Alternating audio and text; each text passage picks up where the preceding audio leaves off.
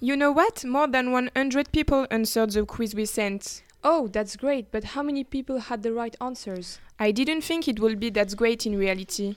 Th- well, this is a good surprise. People know a lot of things about the EU.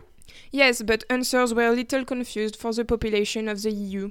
They thought we are 781 millions, but in fact we are only 513 millions. Yes, and you forgot to say that almost 20% think that the last country to become a EU member state is Turkey. Turkey isn't even a Euro state. Croatia was the last one. By the way, 81% know that there are 12 stars on the EU flag. But do they really know that there are 12 stars? Because the number represents the traditional union.